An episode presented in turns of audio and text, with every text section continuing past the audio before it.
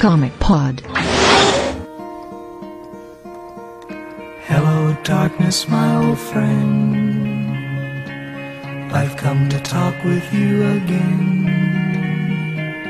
Because a vision softly creeping WhatsApp Comiqueiros, sejam bem-vindos a mais um Comic Pod. Eu sou o Pablo Sarmento e nessa edição especial, número 150 desse podcast, nós vamos falar dos 30 anos de Watchmen e como ela impactou a indústria de quadrinhos desde então. E nessa mesa muito linda, muito elegante, nós temos aqui o Marcelo Grisa. Olá, eu sou a pessoa menos importante dessa constelação de estrelas. O Brunão. Oi. E depois de um longo tempo, o Delfim voltando aí a conversar com a gente. Porque nada termina, nada termina de verdade. Então, nós vamos discutir o Watchmen, vamos ver o que bom essa história trouxe pros quadrinhos, o que ela trouxe de ruim, e aí depois da musiquinha a gente começa o bate-papo. When my eyes were stabbed by the flash of a neon light Split the night and touch the sound of silence. And in the naked light I saw Ten thousand people, maybe more. People talking without speaking Hearing without listening. People writing songs that voices never share. No one. Vamos falar um pouco desse quadrinho totalmente especial que é escrito pelo Alan Moore e com desenhos do Dave Gibbons. Ele foi lançado em setembro de 86 pela DC Comics, é uma minissérie em 12 partes. Delfim, Oi. uh, aproveito para te usar e explicar o contexto da época desse quadrinho, como ele foi lançado e como chegou às bancas. Vamos lá. Era 1986, quando o quadrinho foi lançado. Ele foi gestado uh, alguns anos antes. Mas para dar um contexto de época para vocês, o mundo vivia uma situação chamada Guerra Fria. E na Guerra Fria, os Estados Unidos e a União Soviética brigavam pelo domínio mundial. Então, eles tinham o mundo como se fosse um tabuleiro de war, basicamente, e eles ficavam manipulando as peças para ver se o capitalismo ou o comunismo iam vencer. É bem o jogo de war mesmo, daqueles bem bem podrão, assim. A grande verdade é que os Estados Unidos tinham passado por um governo mais liberal, que era o governo do Jimmy Carter. Ele não conseguiu vencer a reeleição dos anos 80 e ele perdeu para um cara que era ator de cinema na época, alinhado ao lado mais conservador da história, que era o Ronald Reagan. E o Reagan começou a aumentar a corrida armamentista na época. Então ele veio com um projeto chamado Guerra nas Estrelas, que era um projeto de mísseis antibalísticos que era inviável tecnicamente, na verdade, mas na propaganda americana ele funcionava muito bem para atiçar ainda mais a questão da Guerra Fria. O mundo estava tão com medo que as pessoas realmente achavam que não se ia chegar aos anos 90, quanto mais nos anos 2000. Um filme que, um filme inglês, acho que se não me engano é inglês, um filme, acho que de 1985, ele fez muito sucesso na época, justamente para mostrar para o mundo os perigos reais de uma guerra nuclear filme se chama Day After, no Brasil, o dia seguinte. E o mundo vivia no meio dessa convulsão, governos conservadores em todos os lados, inclusive na Inglaterra, do seu Alan Moore e do seu Dave Gibbons. Levando esse contexto conservador, o Alan teve uh, uma ideia para escrever uma história em que super-heróis uh, inseridos nesse mundo real pudessem atuar decisivamente para que esse mundo fosse definitivamente alterado, principalmente se existisse um verdadeiro super-herói. Aproveitando ainda para falar do contexto da DC na época, o Alan Moore e o Dave Gibbons, primeiramente, queriam usar os personagens da Charlton. Acabou que lá dentro da DC, a Janet Kahn e quem estava mandando lá na época, vetaram eles e deram outra ideia para eles, para eles criarem outros personagens. Daí começou a nascer o Watchmen com esses personagens novos em um universo paralelo. É, na verdade, é, o que aconteceu foi o seguinte: o, o Watchmen era originalmente um pitch do Alan Moore para usar os personagens da Charlton é, rebutados, assim, Uhum. né? Seria é, é, a versão dos personagens da Charlton no, no pós-crise, vamos colocar dessa forma. Se eu não me engano, não foi só a Janet Kahn, teve um outro editor no meio que eu não me lembro quem era. Eles é, decidiram não usar os personagens da Charlton nessa história porque eles iam ficar inutilizáveis depois. É, tinha esse problema e tinha o problema que o, os direitos do Thunderbolt não eram mais da DC. Sugeriram ao Alan Moore escrever a história, mas criar outros personagens. Então Então ele usou é, basicamente análogos dos personagens da Charlton. Então o Dr. Manhattan seria o Capitão Átomo, o comediante o Pacificador, o Coruja o Besouro Azul, obviamente, não dá nem para confundir. A Silk Spectre seria a Nightshade, mas ele acabou se inspirando mais na Canário Negro do que na Nightshade. E o Ozymandias, o Peter Cannon Thunderbolt, que inclusive os direitos não eram mais da DC. Rorschach o Questão, obviamente. Sim, esqueci do principal, olha só. O, o outro cara que o, o Bruno quer lembrar é o Dick Giordano, né? É, Isso, obrigado, isso, é, é, o Dick Giordano porque a, a, história originalmente ela se chamava uh, Quem Matou o Pacificador, né? Inclusive. E foi o Dick Giordano que ele gostou de, de ter uma ideia de usar os personagens. Foi ele que conseguiu dissuadir o Alan Moore a não usar os personagens da Shaw, porque eles tinham sido muito caros para descer, na verdade, né? A, a, compra da Charlton também não foi uma coisa barata. Para você matar um personagem logo de cara, né, talvez não fosse algo muito rentável para descer. Se foi a decisão correta ou se não foi, a gente nunca vai ter como saber, mas é, a verdade é que o Alan Moore, é, ele acreditava que os personagens originais, eles não tinham é, profundidade emocional suficiente para poder criar empatia junto com os leitores.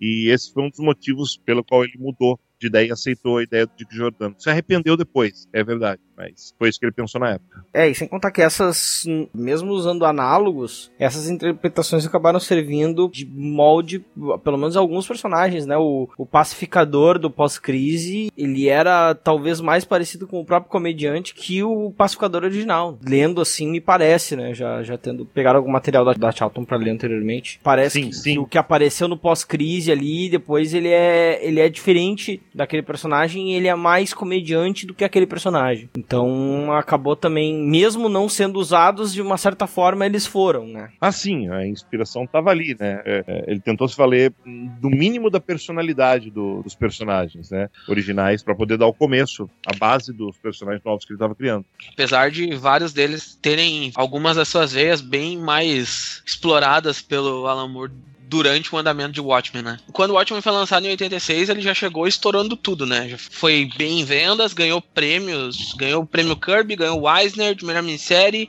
ganhou o Hugo, Delfim pode falar até melhor do Hugo que na, nós. Na, na, na verdade, é, tem uma curiosidade que o, se eu não me engano, é o David Gibbons que conta no, no Bastidores de Watchmen, que quando o número 1 um chegou na, na editora, impresso, todo mundo queria ver, todo mundo queria ver o que estava acontecendo, porque era tão diferente de tudo que tinha sido feito, era tão diferente o, o approach de cores do John Higgins, a regularidade, a qualidade da impressão, que foi impresso num sistema diferente dos sistemas regulares de quadrinhos, porque o papel era um pouco diferente, as cores não eram, apesar de chapadas, apesar de serem melhor processo da época, mas elas não eram aquele processo de linhatura muito grande, que ficava tudo pontilhado em termos de cores, como eram os quadrinhos convencionais dos anos 80 e até o começo dos anos 90, na verdade. O sistema pré-image, podemos dizer assim, uhum. pré-coloração por computador.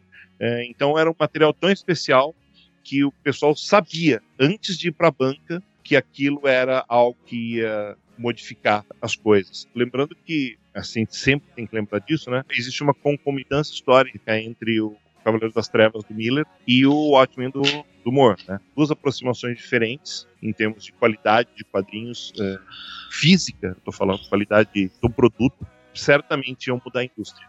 É, lembrando que nesse ano ainda saiu Queda de Murdoch e saiu Mouse. Então, tipo, foi um ano especial para os quadrinhos, né, cara? sim, sim, um ano bom. O Watchmen ainda, em título de curiosidade, é um dos 100 romances que está na lista da Time, da revista Time. É o único quadrinho, na verdade, que está na é o único, presente. É o único quadrinho. É o único quadrinho. Uh, a, lista, a lista da Time, é, só para vocês saberem, ela começa no ano de 1923. Em 1923 foi quando os Estados Unidos assinaram a Convenção de Berna. A partir de 1923, todos os títulos americanos estavam protegidos por direito autoral. A partir da instauração de direitos autorais, uh, eles fizeram essa medição nessa eleição da revista Time. Esse foi o critério. E o Watchmen foi o único, uh, a única obra que emplacou. Por exemplo, o Mouse não emplacou. Pra você ter uma ideia de como o Watchmen é, era para todos esses que votaram na eleição da revista Time na época. Na época, o Prêmio Hugo não tinha como premiar algumas categorias. O prêmio não existia uma categoria quadrinhos no, no Ela é, foi honorária, né? É, ele, não foi honorário, mas foi uma categoria chamada Outros Formatos para lidar com ficção científica. Que hoje em dia você premia seriados, você premia quadrinhos, você tem até um retro Hugo para dar Hugos a obras de antes do Hugo existir, né? Mas em 88, o Watchmen recebeu esse Hugo na categoria de outras formas. Isso é considerado uma, uma premiação especialíssima, porque poucas obras conseguiram fazer isso. Sempre lembrando, tudo isso é o espírito de uma época. Querendo ou não, tinha elevado o nível do quadrinho. Essa, essa HQ em si muda, acho que quase todos os paradigmas dos quadrinhos dos Estados Unidos, né? Quando, quando tu para pra falar dela. Tanto que é quase considerada a Bíblia, né? Muita gente não gosta de mexer. Até chamou o Hugo de forma especial, né? É, chamou o Hugo, ganhou os Hugo aí. Ah, tá. Vários Hugo. Meu Deus, meu Deus do céu. Essa chegou a doer o rim. Ah, não, é. Como o Delfim não começou as piadas, alguém tem que começar, né? Desculpa. Ah, Não só o Watchmen, né? É, o Watchmen, Cavaleiro das Trevas, mas é, por um lado, assim, eles tiveram uma influência muito positiva que foi elevar o nível de. A palavra em inglês seria craft, eu não sei exatamente como, como O traduzir isso em ofício. português, mas isso é, é o ofício, exatamente. Eles elevaram o nível do, do ofício de quadrinhos, né? Eles é, é, emprestaram muita credibilidade para os quadrinhos em geral. é, eles abriram portas para quadrinhos que não, não eram necessariamente de super-heróis existirem e tiraram aquele ranço de quadrinhos serem exclusivamente coisa de criança que existia desde a época do, do Wertham com a, com a sedução do inocente. Ah, então, assim, o nível de escrita e de arte, etc., melhorou muito logo na sequência, sim, mas por outro lado, ele também teve uma influência temática muito grande, que é uma influência é, que a gente não tá é, é, livre ainda, né? E que, assim, o consenso geral é que foi mais prejudicial para não necessariamente para a indústria, mas é, para o meio todo, porque assim, quem veio e tentou imitar o Watchmen depois imitou só a superfície. Né, então, é, a partir daí a gente tem assim aquelas coisas execráveis, tipo o Super-Homem do Burnie, que é o Super-Homem americano de barbacão, a gente tem o, o Flash do Mike Baron, e a gente é, vai descambando até chegar na Image do, do começo dos anos 90. Eles costumavam falar, na época, tinha, um, tinha uma frase, né? é, heróis sérios para um mundo sério, algo assim, né? Essa frase meio que circulava entre as pessoas. Ela foi, inclusive, um- um- uma, uma tagline de alguma coisa que eu tô tentando lembrar exatamente o que era, né? É, Ela chegou, chegou a ser a tagline do, de um quadrinho da Image, se eu não me engano, do Eric Larson, que o super patriota ou algo assim era o líder e era tipo uma equipe do governo, mas era uma equipe de mercenários. Era uma bobagem do começo dos anos 90. Uma das muitas. Sim, uma das muitas. É, mas outra coisa que ninguém fala é que, assim, apesar dessa influência negativa de, de Watchmen, Cavaleiro das Trevas, Queda de Murdoch, whatever, é, também teve uma influência positiva que a gente só veio a perceber hoje, que são as duas HQs que praticamente criaram o mercado de encadernados.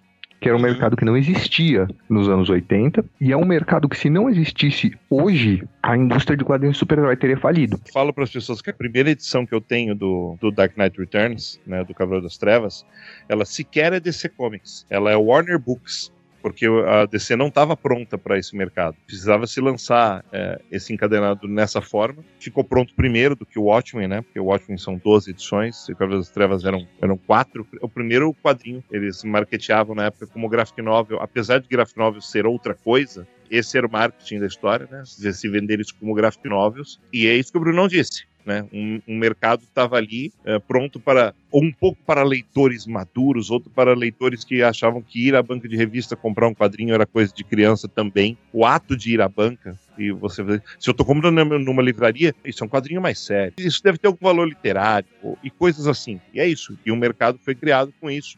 Em seguida veio Ronin, o Mouse estava lá esperando para acontecer e aconteceu junto. Não, e ainda tem uma coisa, né? De certa forma, isso apesar de fazer, de ser positivo também desse lado, tem também as suas ramificações até hoje de uma certa forma nefastas pelo fato de que isso, além de criar esse mercado que com certeza hoje assegura a continuidade da indústria de quadrinhos, pelo menos da indústria de quadrinhos super-heróis, ao mesmo tempo ela cria uma separação entre o quadrinho de linha, uma separação que na verdade é mais cultural dentro do meio de quadrinhos, que ainda gera muita atenção hoje, principalmente com aquela coisa do, do, do mercado direto, né? Depender dos os nos Estados Unidos, né? No mercado direto depender do que os varejistas querem. A gente teve aí agora em agosto, né, mesmo, teve um evento só para varejistas e tem alguns durante o ano, porque eles têm que primeiro convencer os varejistas de que aquilo deve ser comprado para suas lojas. Acaba gerando uma separação que, que acho que culturalmente ela é meio, meio nociva. Né? As pessoas hoje se fala muito em diversidade, inclusão das pessoas e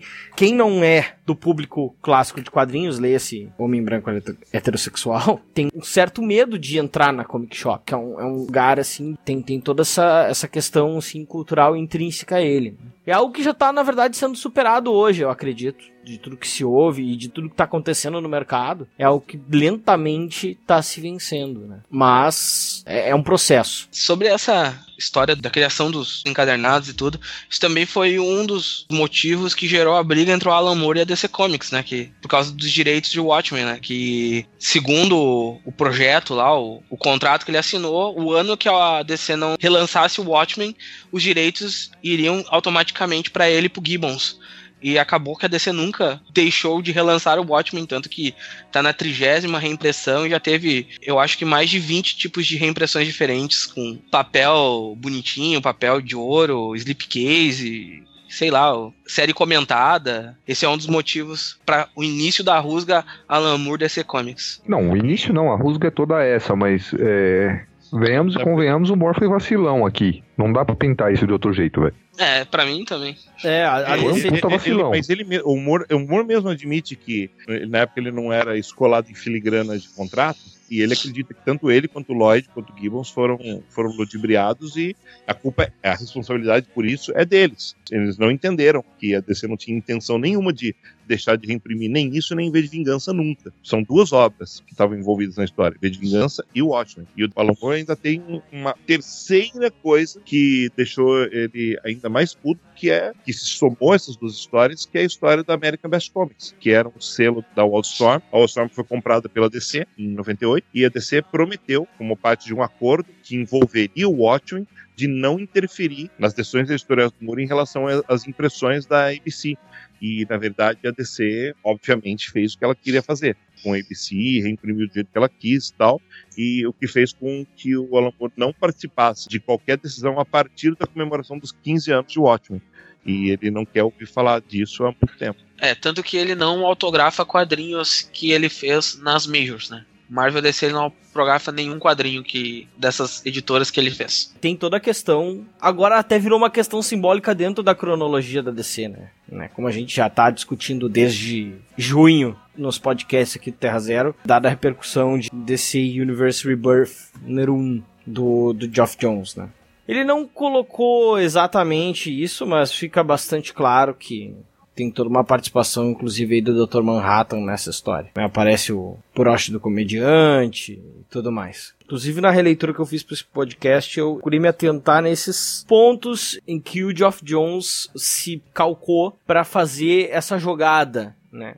Claro, o pessoal, o pessoal comenta principalmente da edição 12, qual tem aquele último diálogo e vai para dentro daquele, daquele universo em miniatura do, do Adrian White, dos Imandias, mas que começa lá na edição 9, quando ele tá conversando em Marte com a Silk Spec, no momento em que ela se dá conta, né, de, de, das suas verdadeiras origens, ela acaba fazendo uma, o Manhattan voltar a ter interesse pela vida humana. Ali eu acho que é que mora o, o, o, o cerne das coisas que devem vir a ser trabalhadas na, na resolução do plot de Rebirth. O Pab falou sobre influências. Tem uma que foi citada algumas vezes, pelo, tanto pelo Moore quanto pelo Gibbons, que eu acho que é importante falar porque envolve uma história que é um clássico, que obviamente já saiu no Brasil algumas vezes, que é uma história da Mad Magazine, que chama Super Duperman, que é uma história do Hollywood uh, nos desenhos com roteiro do Harvey Kurtzman, que basicamente ela dá dimensões diferentes ao quadrinho de sátira de heróis nos Estados Unidos, uh, envolvendo, obviamente, o, o super-homem, né? O quadrinho do Hollywood, o Hollywood, para quem não sabe, é um dos maiores criadores é, independentes dos Estados Unidos. Trabalhou nas majors, inclusive, trabalhou nos grandes estúdios. Mas ele é muito conhecido pelo seu trabalho autoral.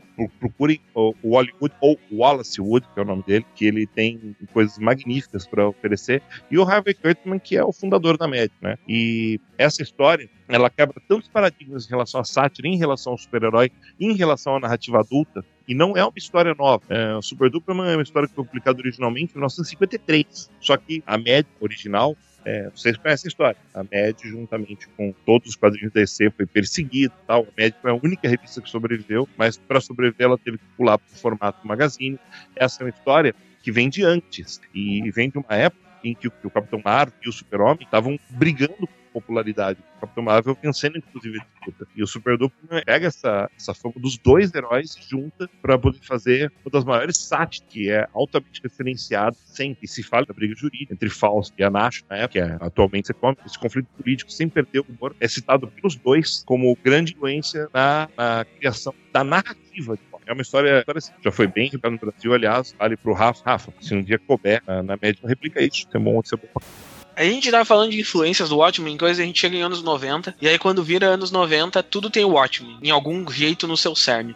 Principalmente a Image, se a gente for olhar, né? Mas dentro da DC e da Marvel a gente também tinha essas, esses acontecimentos, né? É uma coisa assim, a Image, ela, a gente vê tipo a Image como o, o expoente máximo da era sombria, da influência negativa que o Watchmen e os outros da época possam ter vindo a ter, mas é, na verdade é, a, a Image não é esse grande. É, a gente usa como bode expiatório, mas é, ela é o fim de um ciclo.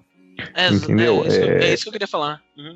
Fala, a gente teve nos anos 80 toda essa, essa essa questão dos quadrinhos tentarem ser mais realistas, é, um pouquinho mais sombrios, um pouquinho mais perturbadores em certos casos, que é uma influência direta de Watchmen.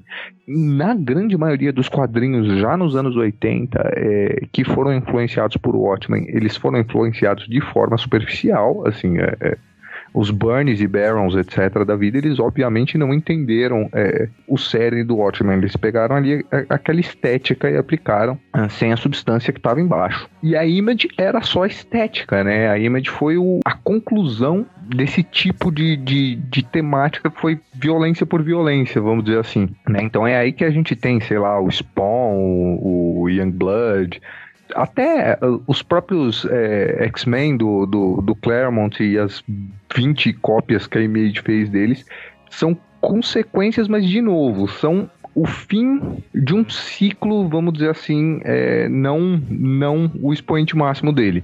Como é que o, o, o Grant Morrison chama ele mesmo nessa. Esse período ele chama na, no livro dele, no Super Gods, que agora eu não lembro. Eu não me lembro se ele não chama de Idade das Trevas.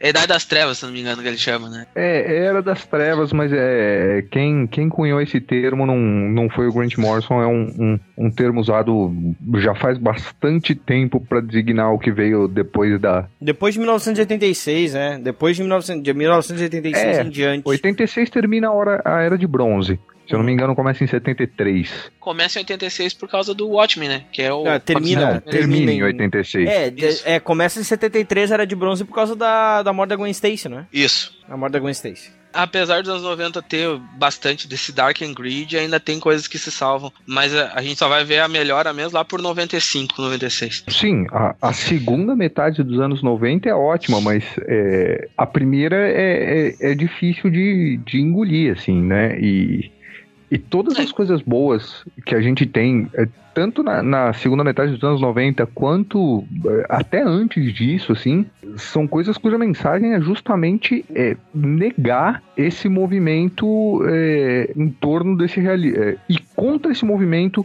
do realismo sombrio. Então a gente tem, é, mesmo usando dessa estética, assim, então coisas como Reino do Amanhã, é, Starman do James Robinson, o Homem Animal do Morrison, no exemplo mais antigo de todos, são todas coisas que é, tentam resgatar o que tinha de bom anterior a isso, vamos colocar assim, né? A esse movimento. Ironicamente, é, são essas coisas que melhor entenderam é, a mensagem de Watchmen em si. Porque quem tentou emular o Watchman foram justamente pessoas que não entenderam, porque o Watchman é, não era para ser levado a sério. O Moore escreveu aquilo como um, Como um aviso. um aviso, vamos dizer assim. Olha, desse jeito não funciona, desse jeito o conceito de super-herói é finito, desse jeito não vai dar certo. Vai, vai toda. Então tá aqui essa história pra vocês. Façam outra coisa. Eu não me lembro se a gente já comentou isso em algum podcast, mas se eu não me engano, é, eu não, eu não me lembro se tu sabe dos detalhes, Brunão, que na verdade o Alan Moore planejava fazer uma espécie de resposta dele mesmo ao Watchmen, mas dado os problemas que ele teve com a DC, ele não acabou não fazendo. Era uma história do Capitão Marvel que ele e o Gibbon já estavam trabalhando em cima e iam começar logo após o fim do Watchmen, mostrando, tipo, toda a parte brilhosa dos super-heróis, no caso. Seria uma história mais solar. Mas ele brigou com a DC e aí acabou que não saiu do papel essa, esse projeto aí. A gente falou dele, desse projeto lá no Comic Pod do. no One Shot do Thunderbolt. entre as brigas do, do Alan Moore, a- a- acho, que a, acho que a briga que mais influenciou dentro da DC a gerar uma animos- animosidade foi a, briga, a treta que ele teve com, com o Len Wein, né? Que estava editando o projeto. Lá quando o roteiro estava lá pela edição 10, tanto o Moore quanto o Wein perceberam que a solução final de Watchmen era muito parecida, na verdade era muito igual a um episódio do Quinta Dimensão. No Brasil, no Brasil chama de Dimensão, nos Estados Unidos de Outer Limits, que é um episódio muito clássico chamado Os Arquitetos do Medo. E o, Alan Moore se recusou a, a mudar o final. E o final é, é, é, é 100% ripado do final desse episódio. E, e eu vim tentando falar assim: isso é melhor que isso. Dá uma solução original pra história. Não precisa ser um monstro alienígena em Nova York, né? E o Moore se recusou e o Vin pulou fora do projeto. Isso ajudou dentro da DC a criar animosidades extras pro Alan Moore, inclusive em relação à questão das republicações. Só pra. E eu não tenho certeza, porque, tipo, eu li muito de má vontade, mas se eu não me engano, o, o Lenvin, ele acabou é, colocando os Imandias assistindo a Quinta Dimensão pra se inspirar no plano no Before Watchmen. Sim, fez isso. Ele fez isso. É, fez mesmo, né? Então tá. Fez. É, pra, só pra vocês terem uma ideia. Ele- de ele tornou isso canônico. É. É. é- é a vingança do Lenvin, né? É, a- canônico naquelas, velho. Você pode falar que Before Watchmen é canônico o quanto você quiser, que pra mim não é. Na minha cronologia pessoal, não vale nada. É. é, acho que na, apesar de ter até, por exemplo, inclusive a revista dos Minutemen Quart do Darwin Cook, né? Falecido Cook, a gente comentou já um one shot que foi feito especial a, a memória dele. Eu tava pensando aqui ainda num outro ponto, cara. E justamente o Bruno citou o, o Homem Animal do Grant Morrison. Na realidade, né? Foi depois de Watchmen que começou de fato a invasão britânica, né? Ou foi já durante o Watchmen? Não, posso Watchmen. Foi É já pós durante. É, é, na verdade, durante. isso, isso é meio complicado porque ocorre o seguinte: o Alan Moore acredita piamente que Que só ele foi todos os. É, é, tipo, o Alan Moore acha que, tipo, ele é o. o, o Causador. o pica das galáxias dos escritores britânicos. É, é, O Alan Moore tá pra si mesmo como o Barry Allen tá pra, pra Speed Force, segundo o Jeff Jones, entendeu? Ele acha que todo britânico que foi contratado antes ou depois dele é responsabilidade dele, e não é o caso. É, a Karen Tá mais- Berger, tá- ela tá- já tá mais tava... pro, tá, Bruno, não, tá mais pro, pro Hal Jordan pensando sobre si mesmo com qualquer escritor. É, não, pois é. É, na verdade, a, a Burger ela já estava recrutando a galera é, é, britânica, ela já tinha o, o- a semente do que viria a ser a, a Vertigo anos depois. Ela contratou o Grant Morrison, assim, ela contatou o Grant Morrison ao mesmo tempo que contatou o Moore e o, Morrison veio a trabalhar para DC só alguns anos depois por questões dele de agenda, etc. Ela já tinha contatado, contatado o Neil Gaiman, já tinha contatado muita gente que não veio a trabalhar para DC. É, então, assim, a, a invasão britânica era algo que ia acontecer de um jeito ou de outro. Né? Como o Moore explodiu, ele acredita piamente que a responsabilidade é inteiramente dele. Mas é, não é. Talvez, e a gente nunca vai saber, mas talvez a invasão britânica não teria feito o barulho que fez se não fosse é, é, por Watchmen, pelo, pelo Alan Moore, e não só o Watchmen, né? Porque Monstro tem V de. Vingança também no, no, Sim, tem o V, tem o próprio Monstro do Pântano, é. Dizem eh, as histórias que o Monstro do Pântano tá vendendo cerca de 20 mil edições. A partir do primeiro número do Alan Moore já foi para 150 mil edições. Ele é um dos crescimentos, por isso que chamou tanta atenção. Não é, a invasão britânica não é responsabilidade do, do Alan Moore, não é nem necessariamente consequência do Alan Moore. É, muito provavelmente teve a visibilidade que teve por causa dele, sim. A invasão britânica, se for pra ser culpa de alguém, é da Burger. Sim, exatamente. É, é da Burger e Exatamente. fim. Eu concedo que, assim, fez o barulho que fez por causa do Moore. Não dá pra negar. Ah, não, com certeza. Mas não é responsabilidade dele. Assim, entendeu? Não é. O Moore tem na cabeça dele que, tipo, depois que ele fez sucesso, saíram que nem loucos tentando recrutar o próximo Alan Moore. Não foi isso que aconteceu. Cada vez que o Grisa fala Karen Burger, eu fico com fome. Chegamos a mais uma palavra difícil: burger, burger. Vocês entenderam, ouvintes? Vocês entenderam. O doido disso é que a DC tenta emular de novo esse, esse estilo Dark and Grid nas mensais quando acontece crise de identidade, né? Que é tipo como se fosse a DC tentando de novo resgatar aquela estética ah, sombria da, do Watchmen, né? Eu diria que foi a única vez que deu relativamente certo, inclusive. Né, apesar que assim, eu gosto muito de, cri- de crise de identidade, é, apesar de não gostar do efeito que ela teve é, na, na continuidade regular, assim. Eu preferiria eh, crise de identidade se ela fo- tivesse fora da continu- continuidade. Mas considerando todas as vezes que a DC tentou acertar ali aquela fórmula de Watchmen, eu acho que, que crise de identidade é a melhor delas. E, e sei lá, talvez a queda de Arsenal, Cry for Justice tenha sido a pior. Ah, Cry for Justice é horrível.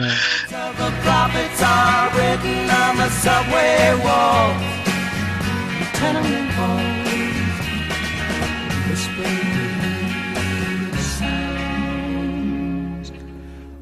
silence.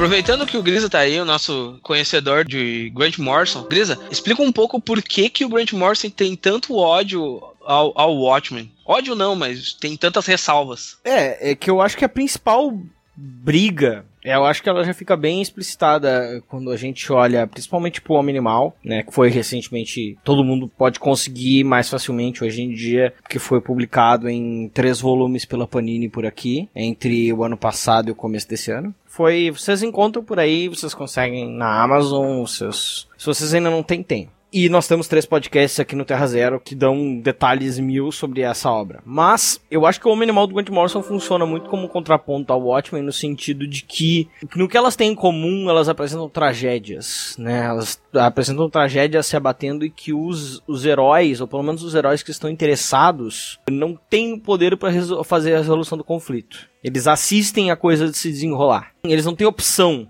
dentro da narrativa. E isso fica bastante claro quanto mais se aproxima da conclusão. Estão todos reféns de Deus Ex Machina. né? De um plano maquiavélico. É, de um, de um plano maquiavélico que é basicamente é um Deus Ex Machina, né? É uma ferramenta de trama e eles não têm o que fazer em relação a essa ferramenta de trama. Elas simplesmente eles têm que olhar impotentes vendo ela se desenrolar. E mesmo que eles achem que eles têm uma solução, na verdade eles não têm. O leitor, de certa forma, tem uma certa noção disso. E aí, na resposta a esse trauma, a essa tragédia, é que tá a grande diferença entre o, o pensamento, ou pelo menos o pensamento do Alan Moore nessa obra, mas que eu digo que ele também veio expressar em outras obras. Eu não acho que seja necessariamente apenas um aviso Watchmen, eu acho que ele também dá um tanto do que o Alan Moore realmente pensa. Dado, por exemplo, o fascínio dele com estupros. Que o, não, não que o Morrison não tenha utilizado, mas é, é- dá pra contar nos dedos a quantidade de obras do Alan Moore que não tem estupros. Não, mas aí, aí, Grisa, aí eu acho que é mais complicado porque eu acho que o Watchman é, seria uh, o Moore chegando a uma conclusão, entendeu? É, tipo, ele experimentou ali com o V de Vingança, ele experimentou com, com o Miracle Man, quando ele chegou em Watchman, ele tinha chegado à conclusão que aquele não era o caminho a se seguir, percebe? E aí fez a, a obra-prima dele em cima dessa conclusão, vamos colocar assim. Mas eu, sinceramente, não acho que, que no geral, seja um, um guia de Alan Moore sobre como ou o que escrever quadrinhos, até porque ele se nega em muitas obras posteriores aí. A gente pode pegar Tom Strong, pode pegar Prometheus, Não, pode pegar a- o Escambau. Até, até o próprio Miracle Man refuta em parte essas teses. Mas é, eu acho que no final das contas o Alan Moore ele, ele viaja bastante pelos pontos de vista, justamente é, experimentando, né? Nesse sentido. Mas pelo menos a época, talvez imagino que seja. E nisso que acontece, enquanto que a resposta do Alan Moore, pelo menos dentro de, de Watchmen, é uma, é uma resposta que, que aponta para uma falha do papel do super-herói e para um sentido de desesperança, no sentido de, de que realmente o, o super-herói e, por extensão, o ser humano não tem muito o que fazer diante do sistema, não tem, não tem como fazer nada muito diretamente em relação a isso.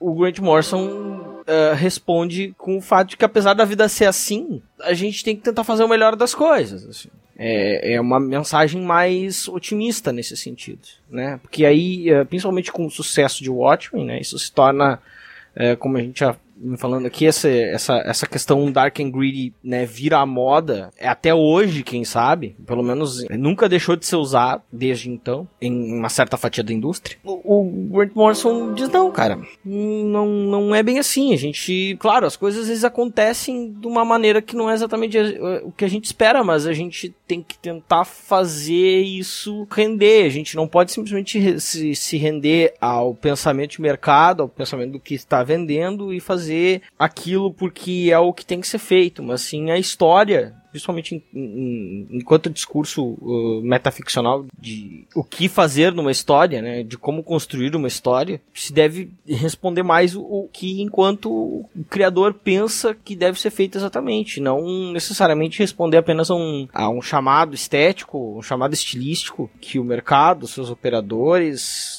ou até mesmo o público esperem, assim, ele tem uma, uma verve de até mesmo respeitar a vontade do público pela narrativa, colocar a narrativa em primeiro lugar. Só, só esclarecendo o ponto, pra quem não entendeu, assim, basicamente, vai ler o Evangelho do Coiote. Isso. Se você não sacou, é, é aquela edição inteira, que é a que muita gente diz que é a melhor edição do Homem Animal, é uma edição inteira baseada, ah, é, baseada não, é dedicada a mostrar ah, como é estúpido você colocar esse tipo de realismo nesse tipo de personagem. É só isso, assim, você não entendeu ainda, tipo, a Raposita são super-heróis e o deus do mundo da Raposita é o Alan Moore. Eu duvido que alguém não tenha entendido isso, mas É, a gente nunca sabe, né? É, não, é. e, é, não, é base. E, a- e essa história tá no primeiro volume da, da Panini, encadernado, né? Pra quem for atrás e tal. Animal Man, volume 1, número 5, de dezembro de 1988. Se tu não quer ler 26 números, eh, leia essa e você vai entender a, a ideia é, de, geral. é de novembro, é de novembro de 88? Dezembro de 88. Delfim, e tu concorda com o Morrison? Ou tu acha que o Morrison tá sendo muito taxativo? Acho que o Morrison tem direito de ser taxativo. Ele tem uma visão sobre o, o mundo do- dos super-heróis e do desenvolvimento, da mitologia dos heróis, que é muito particular e muito bem defendida no, nos super-deuses, né? Então eu acho que ele tem todo o direito de, de ser taxativo.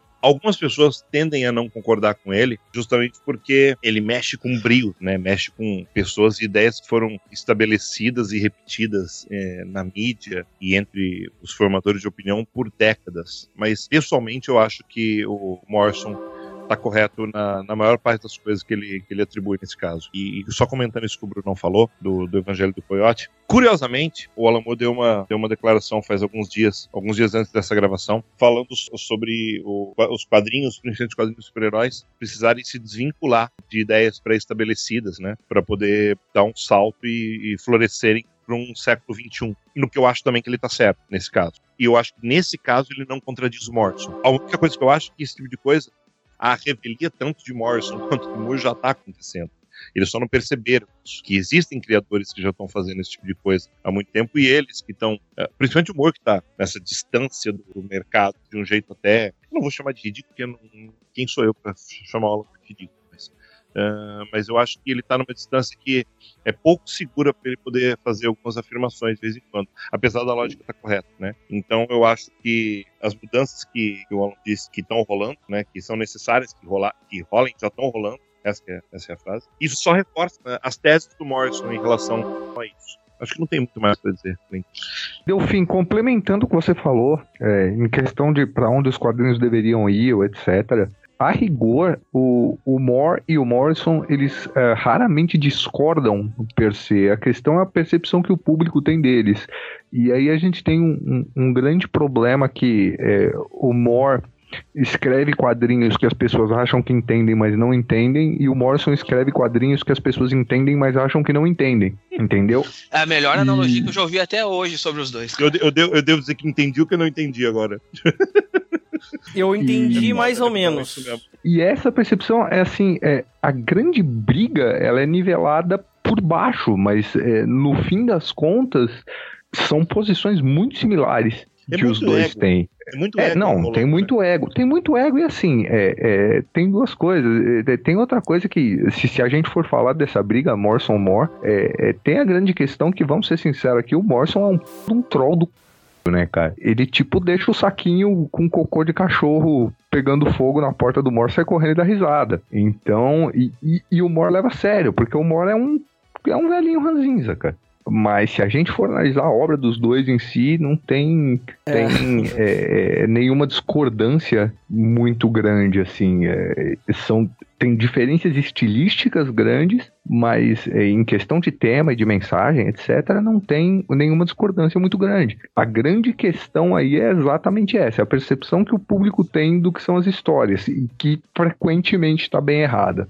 Né? Não, não por todo mundo, mas por uma grande massa aí. Até pra complementar isso, essa questão do, do como o Morrison é troll, porque no final das contas tem o capítulo 13 de Superdeuses, Terrível Simetria. Ele fala principalmente sobre o Watchmen, também fala sobre o Cavaleiro das Trevas e tal, mas ele primeiro ele dá uma extensa, ele até inclusive faz um extenso elogio sobre a, a forma gráfica da construção, a inspiração do Steve Ditko, que criou vários dos personagens da Charlton que foram inspiração para Watchmen. E aí depois ele chega, se tu tirar algum- alguns parágrafos de contexto, um exemplinho básico. Deslumbrado por sua excelência técnica, o leitorado de Watchmen estava disposto a deixar passar um elenco de estereótipos hollywoodianos surpreendentemente convencionais. O cara inibido que tem que enco- reencontrar seu mojo, o cientista que perde contato com sua humanidade, a mãe estrela dominadora que cobrou tudo da filha enquanto escondia o segredo de sua dúbia paternidade, o psiquiatra da prisão tão envolvido pela vida de trevas do paciente que sua própria vida racha com peso. Os personagens de Watchmen vinham de um repertório de clichês de elenco básicos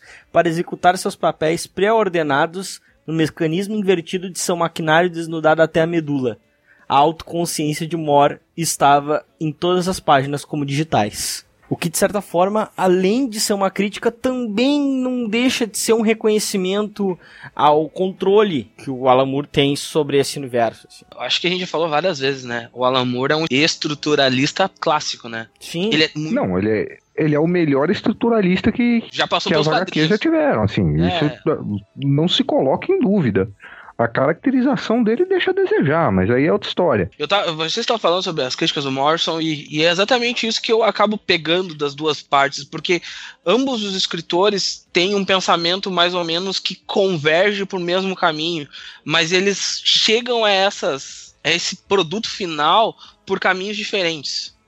Porque quando eu terminei de ler eh, Super Gods, assim, tipo, a minha cabeça meio que explodiu, assim, tipo, pum! Eu disse, cara, o, o Morrison tá mostrando aqui que quadrinho de herói pode existir pro resto da minha vida, mas existem coisas que tem que saber dosar para esse quadrinho continuar existindo. E a mesma coisa que o Moore falou no, naquele documentário dele, sobre a evolução e evolução do, da tecnologia e como o- as pessoas têm que evoluir a comunicação e coisas assim.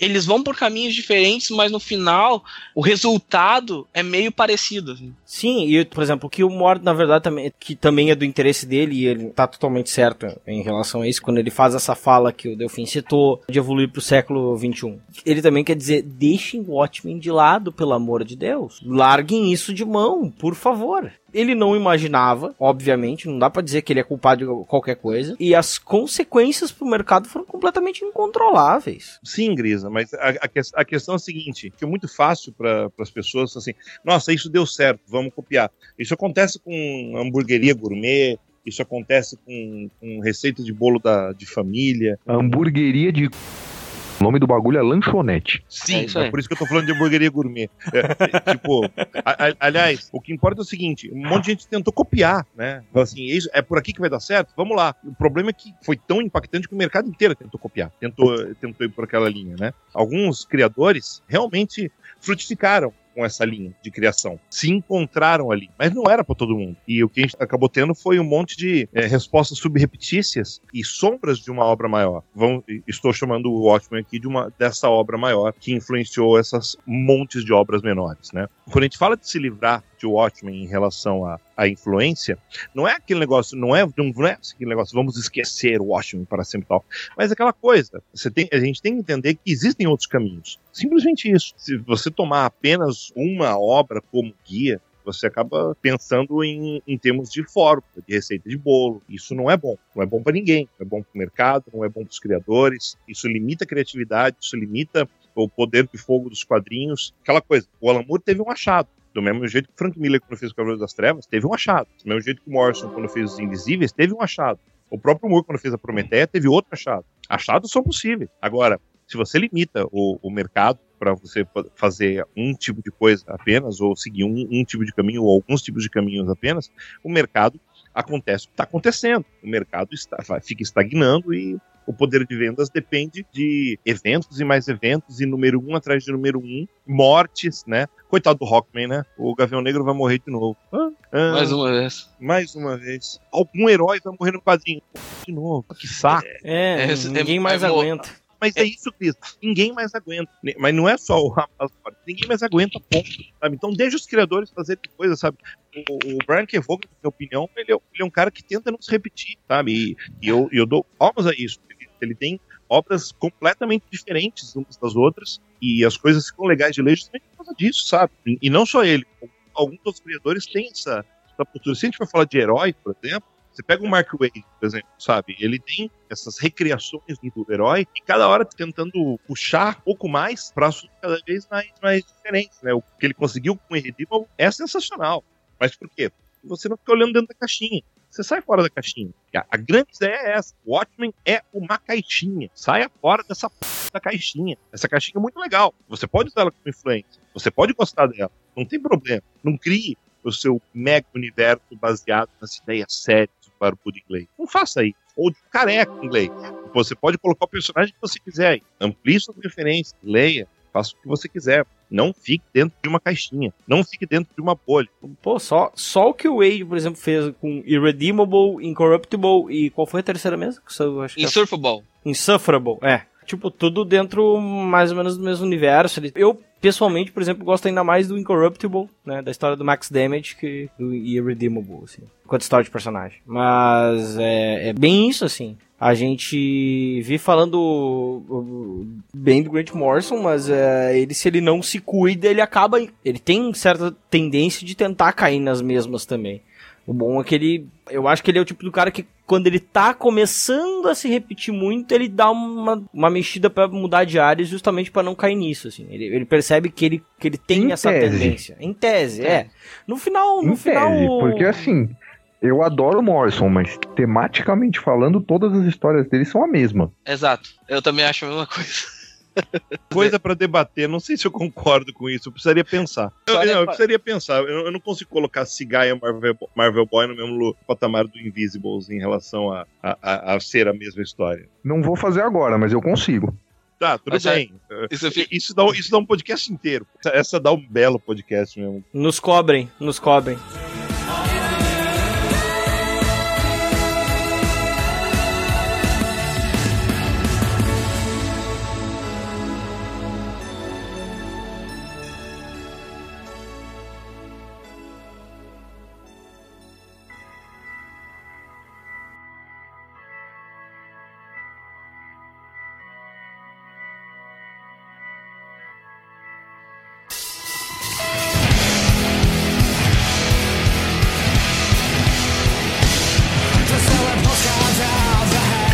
Teve filme do Watchmen em 2009, cara. Vocês gostam do filme? Eu- porque eu gosto do filme, cara. Toda vez que o Brunão tá falando sobre as pessoas terem lido o Watchmen e não, enten- e não entendido, eu penso no Zack Snyder, eu não sei porquê. Aliás, eu assistia ah, a versão estendida do filme faz umas três Que é, semanas. que é melhor.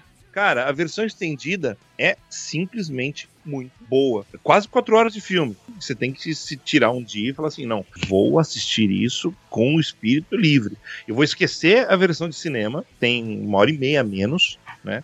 E vou, eu vou com o espírito livre para isso. Uh, uh, mas deu fim, E é- deu fim. Percebem um padrão aqui, né? Zack Snyder, 4 horas de filme pra ficar bom. I rest my case. Zack Snyder, quatro horas de filme para uma coisa que todo mundo pensava que era infilmável ou, ou que tinha que se virar uma minissérie de TV. O filme não funciona por causa do final, velho. Fim. Assim, não tem Sim, muito o que debater. a- aquela coisa, o final tem o final tem o seu problema, né? O Brunão, o Lenvin deve ter adorado. O, o criticou tanto o final, aí eu pensei assim, mas o Snyder foi lá e tentou fazer diferente. O Snyder. O Snyder, ele não tentou fazer diferente. Na verdade, ele não tinha orçamento pro monstro polvo vagina gigante. E por isso ele criou lá o final do Dr. Manhattan. Spoiler, mas se você não assistiu nessa altura do Ah, campeonato. não, 2009 o filme, não, a gente tá em Ah, 2016. pois é. A grande questão é que o final não funciona, assim, mas nem de longe, nem um pouco, porque ele invalida todo o plot da história. E Ele invalida subplots da história, que é pior, né? Ele invalida a questão do comediante, Delfim. Assim, o comediante não tinha por que estar deprimido e chorando. Ele, ele, ele viu o quê? Ele viu um monte de baterias gigantes, entendeu? o Ozymandias não ia matar ele. O Ozymandias ia falar, pois é, velho, eu tô tentando resolver a crise energética do mundo. Valeu, falou. Acabou a história, velho. Acabou. É, sim. Mas eu não gosto, eu não gosto também que alguns. é- É um plot pequeno da história, mas é um, é um dos plots mais interessantes, porque ele mexe com o Cargueiro Negro, ele mexe com o final da história, que é o plot dos criadores na ilha, né? Que, foi completamente eliminado, limado, e essa solução tecnológica realmente eu não gosto. Mas em termos de aventura fechada, Bruno, eu tô esquecendo. Pensa bem, agora eu tô esquecendo que isso é uma adaptação. Olhando o filme como um filme, a única coisa que eu sinto falta mesmo é de uma motivação maior pro, pro comediante.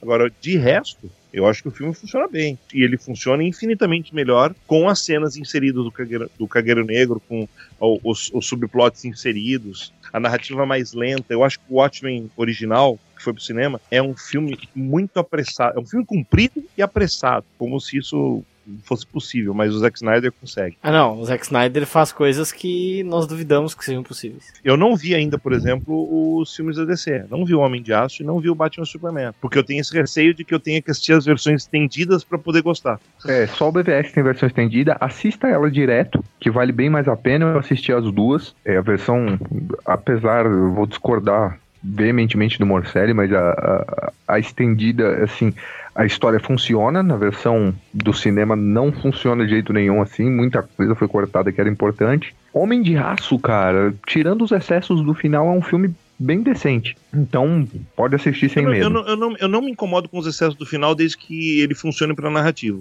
Até hoje me incomodo com aquele Jonathan Kent.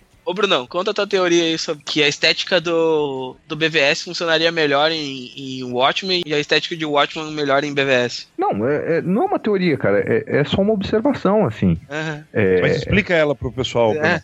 Justamente porque, assim, é, o Watchmen, é, ele teria que ter, assim, aquela estética não monocromática, mas saturada e aquela vibe de falta de esperança que se tinha na Guerra Fria. E, e, e não se tem isso. É um filme mais coloridão, mais neon, etc, entendeu?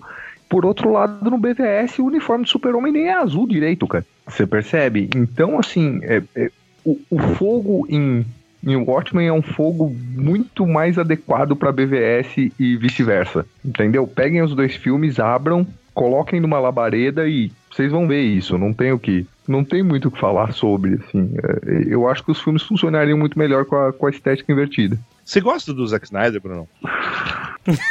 Depende. Eu acho que. Não, assim, sinceramente falando agora, é, eu acho que ele faz ótimos filmes de é, cenas de ação, ótimas cenas de ação. Apesar da mão dele pesar muito com, com a questão da câmera lenta e tal, é, eu acho que tem que ter alguém pra dar um freio nisso. Eu acho que ele não pode é, escrever, obviamente. É, você, você pega Soccer Punch, é o exemplo perfeito disso. Assim, é, é, é um filme lindo, completamente insuportável de se assistir. Eu tinha tanta esperança com aquele E- filme, cara. Eu tô assistindo ele no mudo, Assim- é, funciona pra. É, no mudo sim. que tange, no que tange é, exclusivamente aos filmes da DC, o problema do Zack Snyder é o problema que a gente tá falando é, de todas as outras coisas aqui. É, é a, é a tecla na qual eu bati 30 vezes já nessa gravação. É que ele é um dos caras que leu Watchmen e levou a sério, quando não era para ser levado a sério.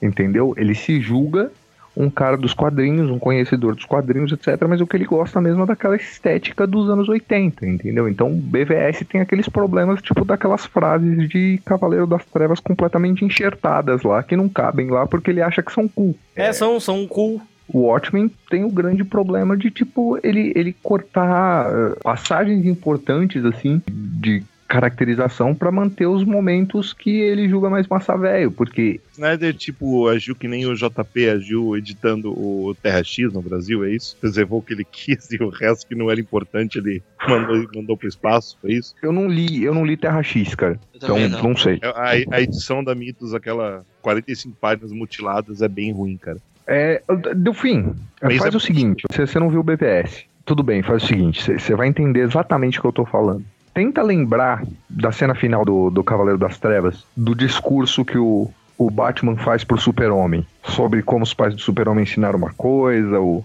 os pais dele ensinaram outra, etc. Tá. Tenta lembrar de todo o peso que aquele discurso tem no gibi. Lembrou?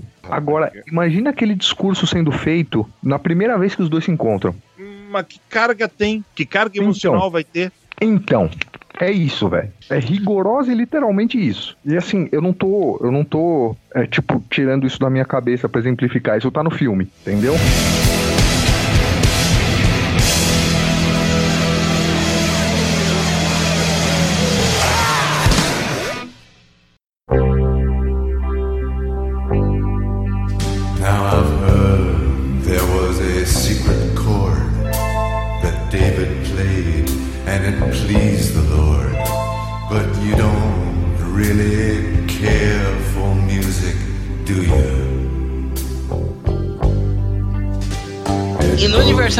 25 anos de Watchmen, a DC resolveu fazer um, um especial, um, um bem bolado. Uma homenagem, e... entre uma aspas. Homenagem. Entre aspas, né? E criou Before Watchmen, que são várias minisséries que contam histórias de um prelúdio de Watchmen, antes de que acontecesse a série. É tanto que saiu aqui no Brasil com o nome de Antes de Watchmen. Foi tão sucesso, mas tão sucesso que teve uma série que nem terminou. Ela tem, como é que eu vou dizer, a benção do senhor Dave Gibbons e o Alan Moore xingando muito no, no Facebook. E é isso aí, cara. Seis são as séries são Minutemen com o Darwin Cook, uh, Silk Spec com a, o Darwin Cook e a Amanda Conner, Comediante com a Azarello e com J.J. Jones, Coruja com o Straczynski, o Adam e o Joey Kubert. Último trabalho do Joey Kubert. Ozymandias, do Len Wayne e do Jay Lee. Before Watchmen, do Azarello e do Liber Mejo. Uh, Dr. Manhattan, do Straczynski e do Adam Huggs. Moloch, do Straczynski e do Eduardo Riso. Dollar Bill, do Len Wayne e do Steve Rude. Uma edição de epílogo que não foi finalizada, de tão linda que foi, que era escrita pelo Len Wayne e com arte do John Higgins que é o colorista do Watchmen, original do Watchmen. Aí sim, foi a pedra final que colocou qualquer chance do Alan Moore uh, se dar bem com a DC de novo em qualquer tempo. Foi isso. Não, a, a chance não existia. É, ah, Para dar contexto, o que aconteceu foi o seguinte: Before Watchmen é um projeto velho, é um projeto assim, acho que uns 10 anos pré-Didio já. E a DC ficou lambendo as bolas do Moore por, sei lá, 15 para 20 anos, tentando fazer ele escrever isso. Prometeram é, os direitos de Watchmen para ele de novo depois de um tempo X se ele escrevesse isso, etc. E o Moore, é, na persona dele de, de velhinho ranzinza, falou: não, se vocês não falam vocês, o sistema, eu vou fazer minhas magias aqui, escrever meus livros e pau nos enfim, o Morse negou até o ponto que, tipo, DC viu que não ia rolar, o Didio subiu de posição, o Didio é um sujeito bem f mesmo, né? E ele disse e falou, ah, então não vai rolar, então faz aí de qualquer jeito nas coxas e a gente ganha um, um troco extra com o nome. E foi o que ele fez. Mas assim, é, não foi a pedra que amargou o relacionamento do, do Mor com a DC, porque esse relacionamento não existia mais. A gente nem precisa dizer que o Didi é um cara f... porque, né, 952. Né? É, mas nem, nem por isso. O Before Watchmen, ele, ele saiu todo num momento turbulento da DC também. Ele saiu durante o início dos 952, ainda tava iniciando a coisa, e juntaram aquele monte de gente, era para ter uma... tinha uma periodicidade pré-determinada, acabou sendo... mudando a periodicidade, entrando séries que não tinha, nem a série do Moloch, ninguém tava esperando isso. O Dollar Bill também era outro one shot que ninguém esperava. Foi meio que acontecendo a trancos e barrancos, assim, a Before Watchmen. É, porque era uma época que o, o Didio tava precisando mostrar serviço, velho. Tava precisando vender produto. Ele tava tentando vender gibi que nem se vende laranja, cara. A real é essa, tá ligado? Se aproveitou do nome. Não tem mais nada digno de nota aí, né? Na questão. É, tanto que o Moore ainda chegou e disse, ó, se vocês são meus fãs, não comprem Before Watchmen e tudo. E tanto que tem vendeu tão bem assim, ela vendeu bem alguns títulos e outros não chegaram nem a figurar muito bem na, em vendas. Basicamente o que foi bem é o material que o Darwin Cook estava envolvido, porque o pessoal tem a, a concepção de que, que o Darwin Cook era um cara que respeitava tradições, respeitava os quadrinhos e gostava da estética de época. Quando ele Uhum. pegou, por exemplo, Minuteman para fazer, o pessoal falou assim: isso deve ser bom, isso pode, isso pode funcionar. Mas tem coisa lá que era infuncionável, se a gente pode inventar uma palavra. Querendo ou não, era, um- era o que a DC tinha de melhor da, dentro da editora pra botar pra trabalhar. Tirando Straczynski, claro, né? O resto eram bons artistas. Vocês gostam de Before Watchmen? Eu gosto de algumas, algumas séries só. É, eu só. Ah, cara, eu, eu, eu vou ser sincero, eu li com uma vontade, eu mal lembro e eu meio que caguei. Ah, eu só curti os Minutemen mesmo por causa do Darwin Cook. O resto não. Bah, não dava, cara. Assim, é sobre o ótimo, eu acho é o seguinte, ou você tá com que nem se fez com o Rebirth agora, ou você não mexe no bagulho, tá ligado? Se for pra fingir que você é respeitoso, você nem faz nada, velho. Eu acho que todo o trabalho que tá começando, se ele for bem feito no desenrolar da, do plot central de, de Rebirth, é, tem tudo pra ser uma, uma crítica a longo prazo do, da influência de Watchmen, não de Watchmen enquanto obra em si, porque acho que isso ninguém aqui tá questionando, acho que tem que ficar bem claro também. É uma visualmente, bah, é uma obra, assim. Principalmente, eu falo principalmente do aspecto técnico, assim. E eu concordo, por exemplo, muito com o conteúdo da, da crítica do Morrison, que, que dá uma ênfase primeiro nessa questão técnica de respeito ao trabalho do Steve Ditko, a toda a questão que veio antes e a, e a construção estrutural, principalmente das páginas, que eu acho incrível. Eu acho muito legal aquele trabalho. Mas eu acho que pode funcionar, de uma certa forma, um certo paralelo, a tanto quanto Reino do Amanhã é uma crítica à Image. Se bem feito, né? Isso é uma conjectura já. Não tô dizendo que o Jones é o Mark Wade, mas eu acho que ele tá criticando muito bem o conceito, pelo menos até agora. Né? Eu, tô, eu tô comprando bastante. Del, Quer saber o quê? vocês não gostam de alguma das séries do Before Watchmen? Minuteman. Eu acho que dá pra ler também a da Silk Spectre. Eu gosto de Minutemen muito e, por incrível que pareça, eu gosto de Dr. Manhattan, pelo formato da história. As duas únicas que eu consigo gostar bastante.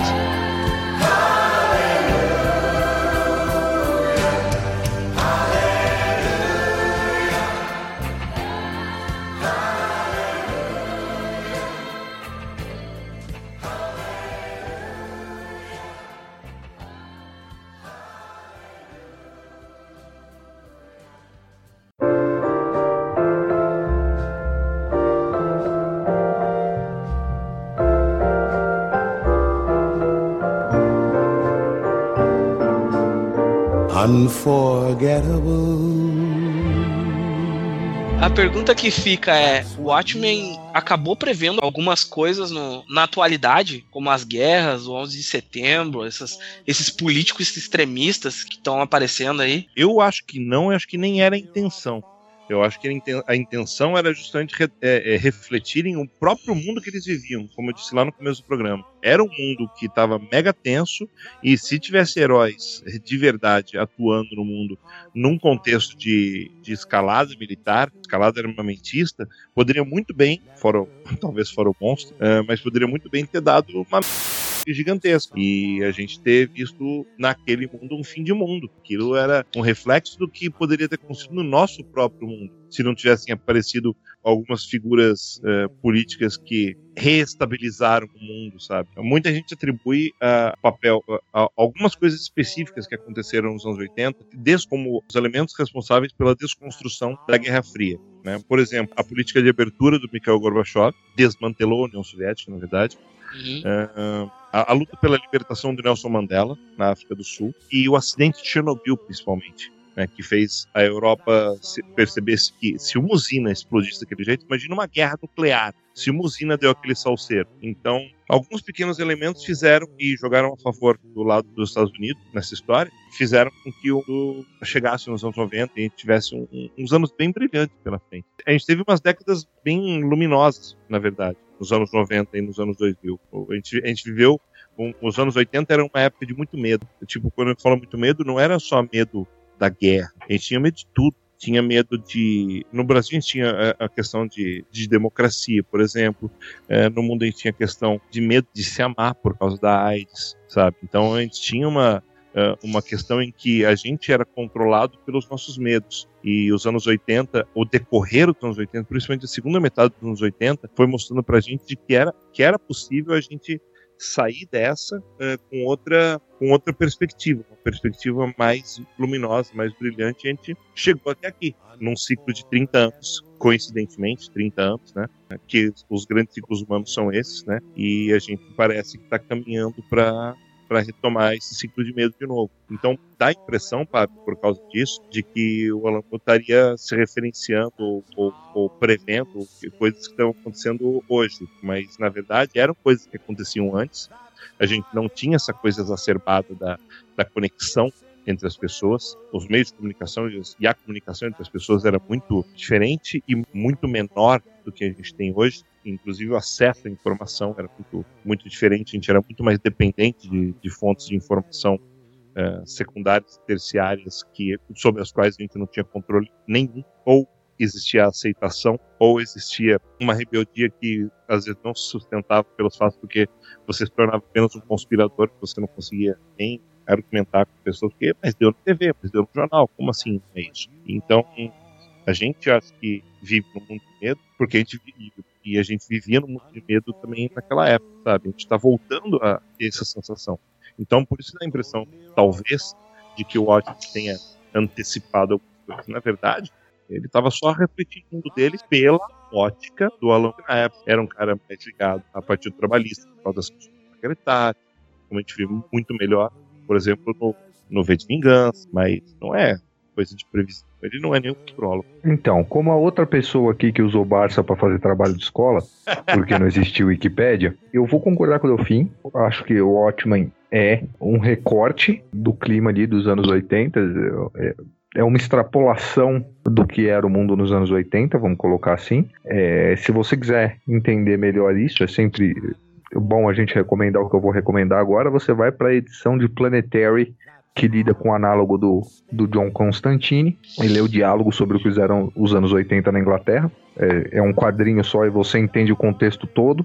Acho que é o começo do segundo volume, não é? Eu não sei, eu li de uma vez só. Não, não sei como tá em volumes. Se isso. eu não me engano, na, na publicação da Panini é no, no começo do segundo volume. Eu acho, é, pra fazer um contraponto ao Delfim, que agora eu vou, vou discordar um pouco, eu acho que os anos 90 são iguais é, o Flash do Manapu eles só parecem bons porque, tipo, estão em contraste direto com os anos 80 e ou com o Flash do Jones. É um bom argumento também. Por fim, eu vou dizer que eu não acho que o Moore seja futurólogo coisa nenhuma. Porém, se o Trump ganhar a eleição, esperem a Gotham de Cavaleiro das Trevas por aí, cara, porque ele vai ser exatamente o Nixon daquele gibi. Na verdade, o Reagan daquele gibi, na, na aliás. Verdade, na verdade, tem um gibi que nem é Lambur, né? Acho que a gente podia mais chamar que o Frank Miller de, de futurólogo, né? Porque o Trump é muito parecido é. com o, o presidente Rexall do, do Give Me Liberty, né? Ele é muito aquela cara. Give Me Liberty no Não. Brasil se chamava Liberdade, a história da Martha Washington. Ah, eu não li. Então, ah, é, tá. é, eu, eu, não li a parada da Martha Washington, cara.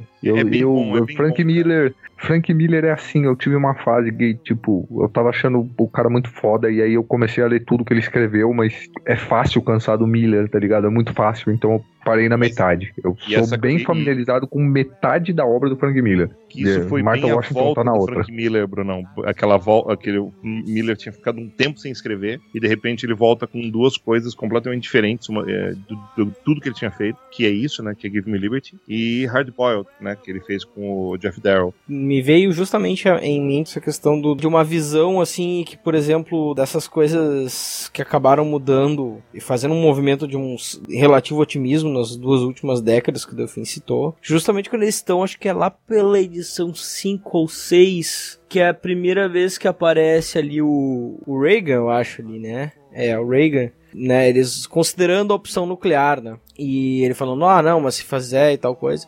Tá, mas daí a gente vai depender do vento, a gente vai depender da natureza, é um negócio. A gente vai ter que depender de coisas completamente imprevisíveis, a gente tem que esperar que elas estejam do nosso lado, né? O que acabou, de certa forma, acontecendo no mundo real, né? As coisas. Eventos como Chernobyl aconteceram, que eram completamente imprevisíveis e que funcionaram pro, pro lado dos Estados Unidos. E isso, esse ponto específico, por exemplo, acho que eu. Uh, né, foi uma coisa que. É uma coincidência, né? Nem uma futurologia da, da parte do mundo. Que me veio à mente agora. É, como uma pessoa que eu, eu não, não usava Barça, mas usava La Rus Cultural, porque só fui ter internet no ano de 2000, eu, eu acho que socialmente, principalmente, a gente pode falar que né, essa sensação de medo, coisa realmente a gente não, não tinha tanto já nos anos 90, porque eu já cresci nos anos 90. Eu não precisava me preocupar, tava lá na rua, via, via TV manchete e tava tudo ok. Não precisava me preocupar com nada disso. Não sei, cara. Eu tenho a sensação de que as coisas não são tão simples. Não é uma questão de preocupação, Grisa. É, o, o, os anos 80, principalmente a primeira metade, e assim eu era bem novo, mas vocês sabem que eu tenho uma memória bem razoável. É, é,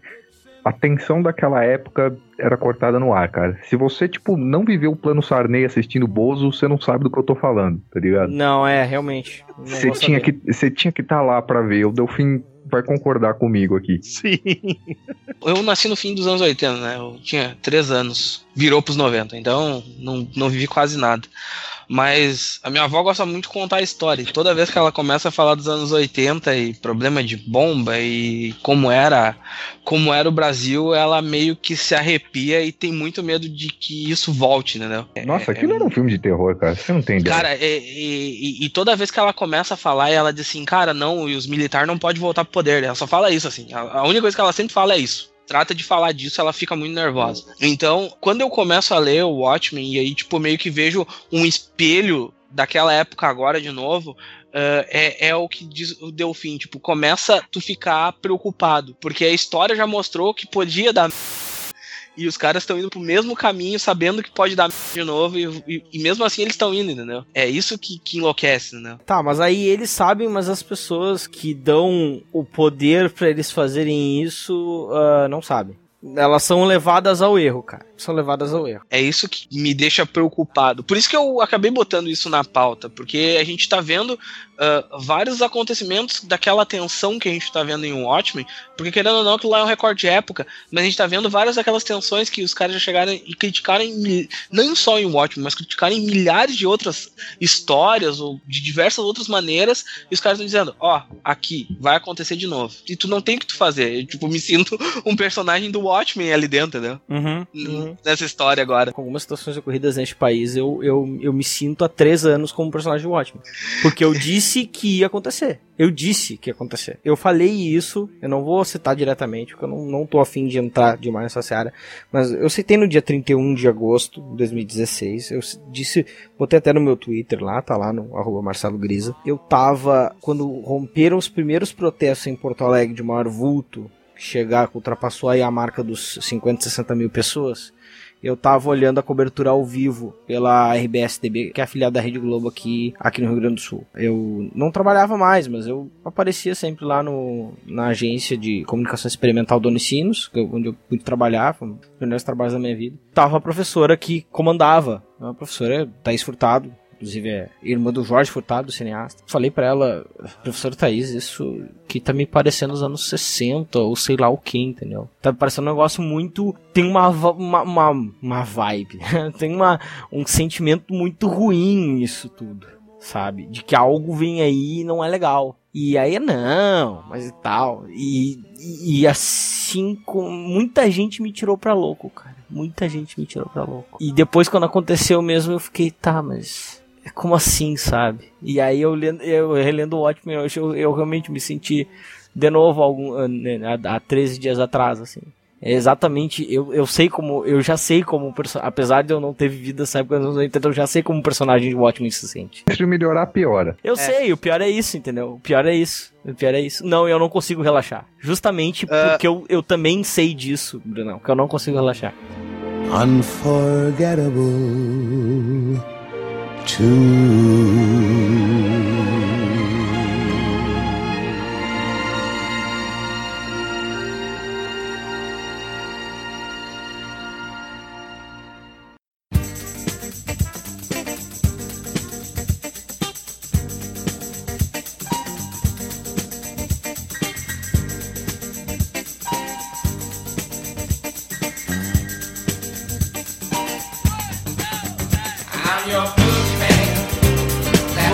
finalizar esse podcast aí. Pra vocês, o Watchmen vai continuar influenciando nos próximos 30 anos ou eles vão deixar essa caixinha de lado e vão ir buscar outros caminhos? Eu acho que vão influenciar de um jeito diferente. Eu acho que as pessoas já começaram a perceber que existe uma herança nefasta que não é exatamente do Watchmen, são das pessoas que tornaram o Watchmen uma herança nefasta. Eu acho que não dá para negar, por exemplo, a eleição da revista Time. Foi feita com as pessoas que elegeram aquela lista, por exemplo, são pessoas que têm um cabedal de literatura muito grande para meterem um quadrinho ali. Então quer dizer que o Watchmen narrativamente tem o seu valor, ok? Se é uma obra que vai ficar datada com o tempo, ou se ela já está um pouco datada com o tempo, ou se por ser reflexo de época ela vai continuar sempre sendo válida, é algo que nós estamos para ver ainda. 30 anos para um quadrinho, eu acho longevidade pra cacete. Então eu acho que isso torna de cara já o Watchmen importante. Se vai prosseguir importante nos próximos 30 anos, eu acho que sim, vai continuar sendo uma influência, sim, mas eu acho que a tendência é não ser mais uma influência como ela foi antes. Não vai ser uma inspiração, ela não vai ser um espelho de coisas a serem feitas. Ela vai ser, ela vai ser por exemplo, uma referência para estrutura narrativa, ela vai ser uma referência para é, conexões de roteiro, ela vai ser uma, uma influência em relação a como você desenvolver uma obra de um jeito coerente, é, numa narrativa sequencial, não necessariamente para ser publicado de uma vez. Ela tem muitas qualidades. O Watchmen tem muitas qualidades. Algumas delas nem são do, do, do Moore, algumas delas são do Gibbon. Né? É bom deixar claro isso. Eu, aliás, posso dizer que eu acho uma cagada trocarem as cores do Watchmen, tro trocarem as cores do Higgins. Eu acho que as cores do Higgins, principalmente né, em sequências como a do Cagueiro Negro, eu acho brilhantes, sabe? Eu acho brilhantes. Agora, é aquela coisa, as pessoas daqui a 30 anos, elas vão, já vão ter entendido a história da caixinha. É uma esperança que eu tenho, mas eu acho que, eu acho que essa esperança dá pra cravar com certeza. É, eu acho que vai continuar, sim, sendo uma influência. O Watchmen, como acabou de dizer o Delfim, é uma obra que tem várias qualidades, principalmente narrativas, de construção. Eu acho que em termos de influência temática, que eu acho que esse é o ponto, em que resta a crítica do Morrison e resta um pouco da nossa crítica também. Eu acho que, por exemplo, é como eu estava falando antes a respeito de Rebirth, eu acho que Rebirth pode ser, uh, dentro da DC, um começo essa crítica maior de forma mais direta. E que é um jeito da DC continuar utilizando isso sem fingir que está se importando e ao mesmo tempo continuar fazendo dinheiro com o ótimo, né? Eles não são bobos nem nada. E eu acho válido, justamente para refletir uma, uma outra mentalidade, uma outra, uma outra tomada de posição em relação ao, aos fatos uh, políticos ou não do, do nosso Zeitgeist. E por fim, cara, ao mesmo tempo que justamente eu quero que isso aconteça, eu, não, eu acho que as pessoas dev deveriam ler o Watchmen igual, assim, e realmente ler com a cabeça aberta e pensar principalmente nessa questão histórica, assim. É a melhor coisa nesse sentido. Bom, que vai continuar sendo uma influência, vai. O Watchmen é uma das, das grandes obras seminais dos quadrinhos. Eu diria que, que é, é, a obra mais influente do Alan Moore, assim, é, não é a, a única, mas a gente pode quase resumir a influência do Alan Moore ao Watchmen é para a indústria, tá? Eu não tô fazendo juízo de valor sobre a obra dele aqui nem nada, até porque ele escreveu muitas coisas que eu gosto mais do que o Watchmen. Mas justamente por ser uma das obras seminais de quadrinhos, é, vai continuar influenciando para sempre, é, inegavelmente, inclusive porque é a obra que elevou o padrão do que era se fazer quadrinhos, é, em questão de, de escrita, de narrativa, de estrutura, do quão fundo você pode ir em temas e etc. É, é, é, tão influente quanto o Kirby foi na época dele, ou quanto mais, inclusive, né? Do que o Warren Ellis foi no começo dos anos 2000, por exemplo, entendeu? É, é todas essas pessoas elas escreveram obras que vão é, durar de uma maneira ou de outra, fizeram contribuições para forma de arte, vamos colocar assim. E é aquilo, durante um certo tempo essas obras são tidas como o manual de se fazer quadrinhos. E depois disso ela deixa de ser um manual e passa a, a, a influência dela é de fato assimilada, em vez de, de ser emulada porcamente. E é o que vai acontecer com o Watchman, mas o Watchman é uma grande obra, um pouquinho superestimada, mas é, a gente entende isso por causa do impacto que causou. Mas sim, vai continuar sendo influente. Talvez não da maneira que foi influente até hoje, mas vai continuar sendo influente sim. Não tem nem o que discutir. Bom, uh, eu acho que o Watchmen vai influenciar ainda por muito, muito, muito tempo. Uh, é, eu acho que a gente vai. Poderia aqui ficar horas e horas falando de vários pontos da história, de como o Alan Moore usa a metalinguagem, a estrutura que ele cria, e mas tipo, essa não era a ideia do podcast. A ideia mesmo era a gente pegar e falar um pouco sobre como essa HQ conseguiu elevar o nível dos quadrinhos norte-americanos e estadunidenses. E eu falei num vídeo, eu vou deixar linkado aí, num vídeo que eu participei no, na Comic Con RS, que para mim o Watchmen era exceção. E quando ela nasceu, ela meio que se tornou a regra de todos os quadrinhos. Tipo, todo mundo tinha que fazer algo naquele nível para melhor. Assim, narrativa ou história, com a massificação disso tudo, acabou saindo coisas boas e coisas ruins. É, acontece muito isso. Mais coisas ruins coisas boas, deixa bem sincero. Mas ainda eu acho que a série vai continuar influenciando muito gente. É, o Watchmen é quase considerada hoje uma bíblia dos quadrinhos. Todo leitor devia ler o Watchmen. Começa normalmente assim, o site de quadrinhos lançam listas, ah, 10 motivos para ler o Watchmen, sei lá. É uma HQ que vai ser muito cultuada ainda. O Alan Moore, por mais que não goste que esse título tenha tanto espaço, ainda vai continuar ouvindo muito sobre o Watchmen, ainda vai dar entrevistas e as pessoas vão perguntar para ele sobre o Watchmen. Mesmo ele não querendo responder, as pessoas vão perguntar. E que bom que hoje a gente está tendo caminhos diferentes de Watchmen e mais pessoas que conseguiram entender que essa história é uma crítica, é uma piada, ou que é uma grande, a grande piada do comediante, como se fosse e a gente tá conseguindo ver outros tipos de quadrinhos, assim. Bom que ela possibilitou esse crescimento.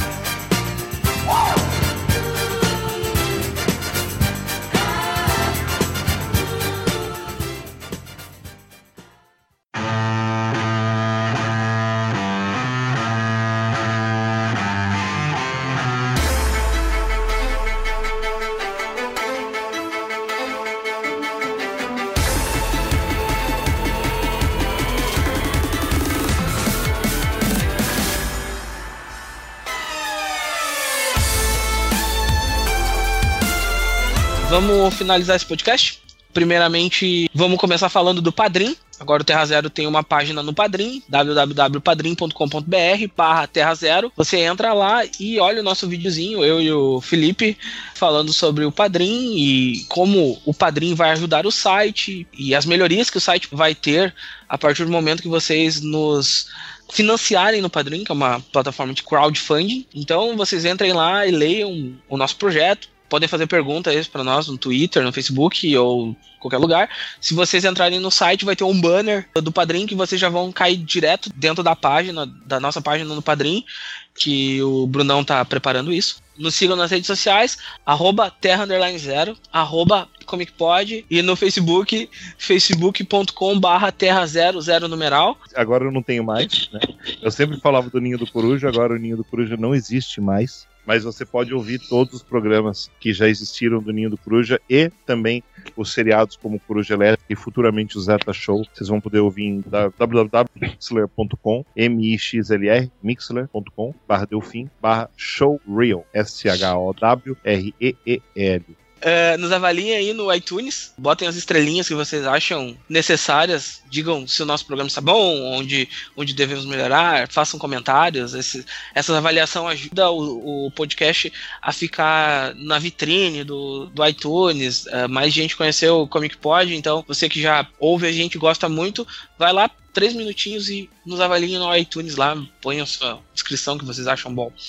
E finalizando, eu acho que eu vou deixar o Brunão fazer a propaganda da Amazon, porque eu sempre gosto do Brunão fazer a propaganda da Amazon. É, clica na p... dos banners da Amazon que eu preciso ficar rico. Eu tô pobre e eu tô cansado de ser pobre. Compra de bi, assim, você tá escutando aqui porque você gosta de bi, tá ligado? Então, Ocasionalmente você vai comprar gibi, clica no banner e compra os bagulho da Amazon, é, clica no banner do padrinho que vai estar tá aí também, contribui um dinheiro, deixa a gente rico. E o seguinte, se a gente chegar nos 3 mil, tem podcast One Piece, galera. Tem podcast com o quê? O lendário podcast One Piece sai, porque se a gente chegar em 3 mil reais em um único mês no padrinho, cada mês que a gente chegar, a gente faz um Comic Pod extra sobre mangá. Tá, então, é, esse eu não vou participar. E tá? esse podcast vai ser meu. Eu, eu vou achar. Então, obviamente, vai começar com One Piece. Aliás, Bruno, você podia pôr uma meta também no padrinho, porque tem muita gente que quer um videolog seu. Um vlog do. É, do eu- vlog do Brunão. Outro recado, o Pablo falou que vocês podem fazer perguntas, vocês podem fazer perguntas, mas façam perguntas pra ele, pro Morcelli ou no perfil oficial, porque é, eu acho que as pessoas não entendem isso, mas eu, eu, eu vou falar explicitamente aqui,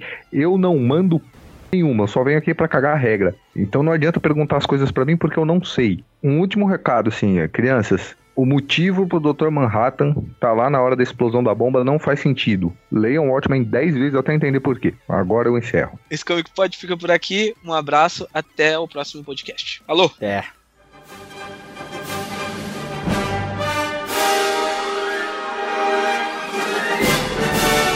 O Comic Pod é o podcast do site terrazero.com.br.